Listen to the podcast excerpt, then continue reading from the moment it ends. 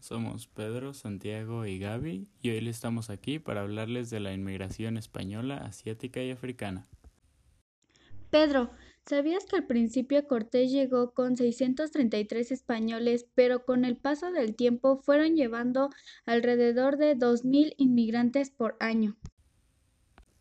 Sí, desde 1509 a 1580 embarcaron a 2.000 personas por año de tal manera que en 1574 ya había más de 60.000 españoles en Nueva España. Eso es cierto, pero ¿sabían que les restringieron la entrada a los otros países de Europa? Están en lo correcto, pero también trajeron africanos ya que eran sus esclavos.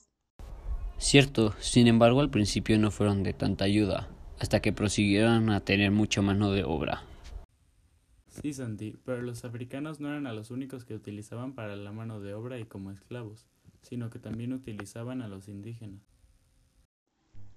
Pero Pedro, ¿sabías que con las muertes de los indígenas debido a las enfermedades tuvieron que trasladar a más africanos porque sin ellos no tenían quien trabajara por ellos? Sí, lo sabía Gaby. Eran inmigrantes de diferentes lados. Unos eran de Cabo Verde, otros del Corongo y otros de Angola, los cuales eran dirigidos por el rey de España.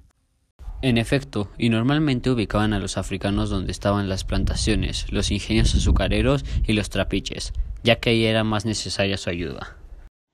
Pero aunque los españoles necesitaran a los africanos como sus esclavos, los africanos no vivían en buenas condiciones. Lo sabemos, Gaby. Eso era debido a que les calculaban alrededor de siete años de vida llegando a América. No solo eso, Santi, también, ya que eran sus esclavos, elegían a los africanos para hacer los trabajos más pesados.